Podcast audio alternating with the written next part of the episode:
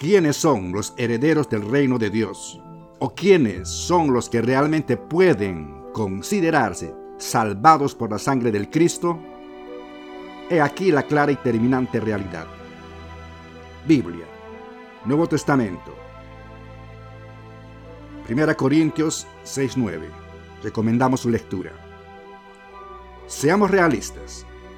Hay quienes no son ni estafadores, ni maldicientes, ni borrachos, ni avaros, ni ladrones, ni afeminados, ni se acuestan con varones, ni son adúlteros, ni idólatras, pero son fornicarios.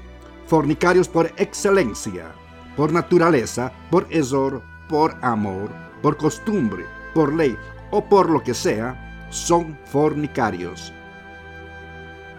¿Qué eximia autoridad eclesiástica qué papa, qué obispo de cualquier religión suela, qué sacerdote, qué pastor, qué elder, qué hermano, qué suami, qué monje, qué lama, qué maestro ascendido, qué profeta, qué iniciado, qué maestre masón, qué santo de los últimos días, qué yogi, en fin.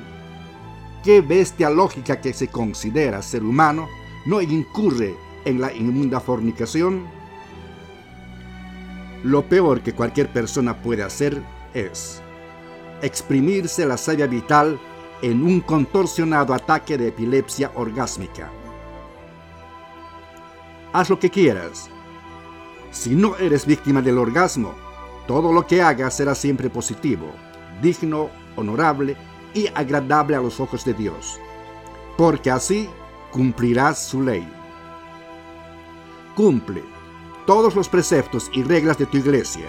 Goza de los favores religiosos de élderes, pastores, obispos, lamas, suamis, maestros, etc.